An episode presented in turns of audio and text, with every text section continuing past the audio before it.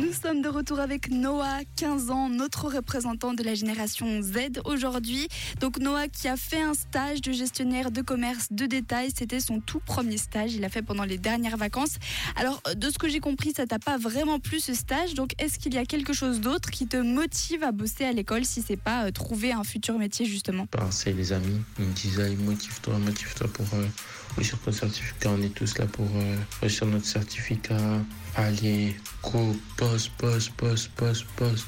On va essayer euh, de réussir notre certificat, avoir des bonnes notes, trouver un apprentissage et peut-être faire une fête quand tout le monde aura trouvé son apprentissage. Ah bon alors c'est super important d'avoir des amis comme ça. Et est-ce que pendant ton stage, t'as eu l'impression que les adultes te parlaient un petit peu comme un enfant? Non, on ne me traitait pas comme un enfant, mais comme un adolescent, comme euh, presque un adulte.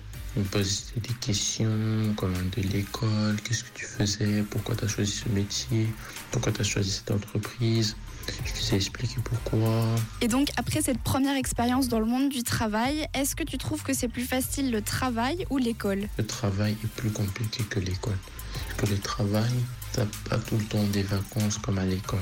Et t'as toujours un truc, t'as toujours un truc. Déjà, tu finis tard aussi. Déjà, tous les apprentis m'ont dit, ils finissent tard. C'est bon.